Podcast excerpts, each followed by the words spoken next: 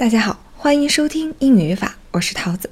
今天我继续跟大家说一说主谓一致的另外两个原则：含义一致以及就近原则。先来看第一个，含义一致，它指的是呢，有些主语啊，它外形上看起来像复数，但实际它的含义表示的是单数，那我们的谓语动词也只能用单数。有一些情况呢是。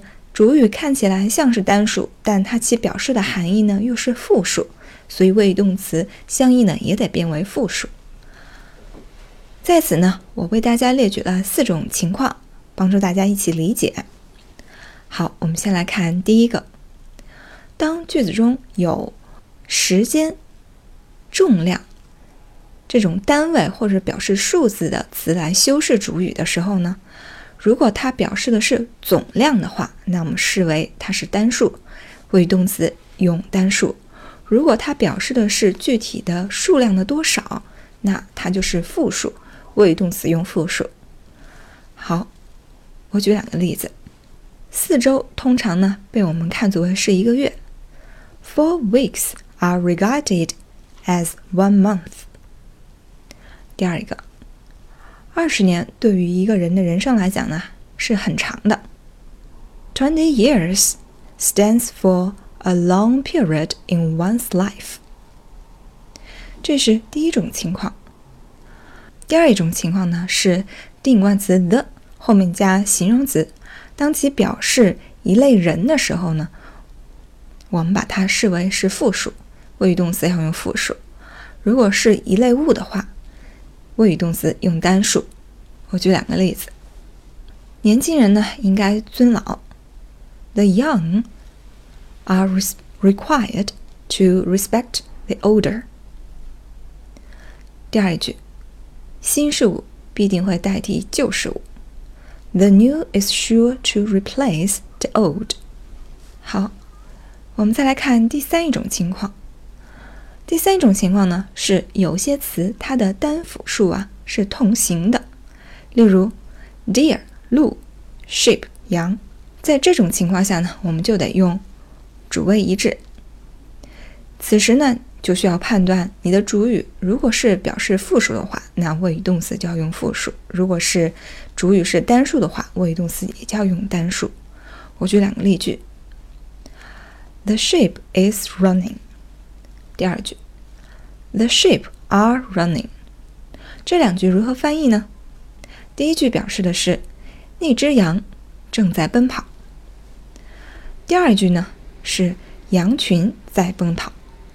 好，这是第三一种。我们来看第四一种。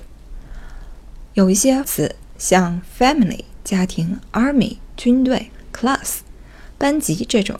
如果它表示的是一个集体的话，我们视为单数，谓语动词用单数；如果它表示集体中的每一个人的话，我们视为复数，谓语动词也用复数。我举两个例句：Class four is on the third floor。四班呢在三层。第二句：Class four are unable to agree upon a monitor。四班的同学啊。对于班长的选举这个问题呢，没有达成一致。好，以上呢说的是含义一致的原则。接下来我们来看一下就近原则。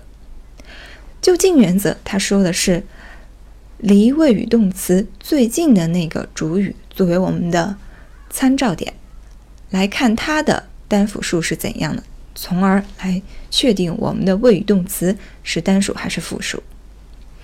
一共呢有三种情况。第一，如果句中是由 or、either or、neither nor、not only but also、not but 这种词连接的话，就要用就近原则。举个例子，你的选择或者是你的性格决定了你的命运。Either your choice is or your character determines your destiny.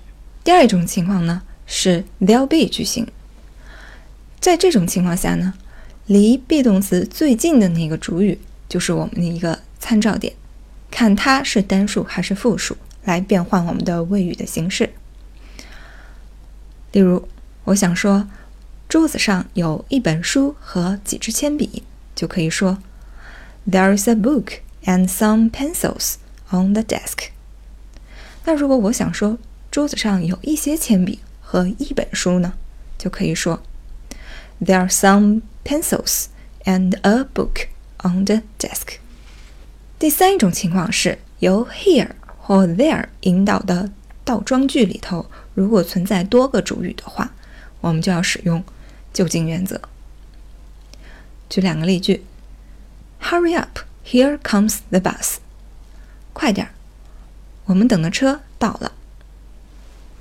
第二句：Here are your running shoes。这是你的跑鞋。好，以上呢就是今天所有的内容，感谢大家收听，我是桃子，咱们下期再见。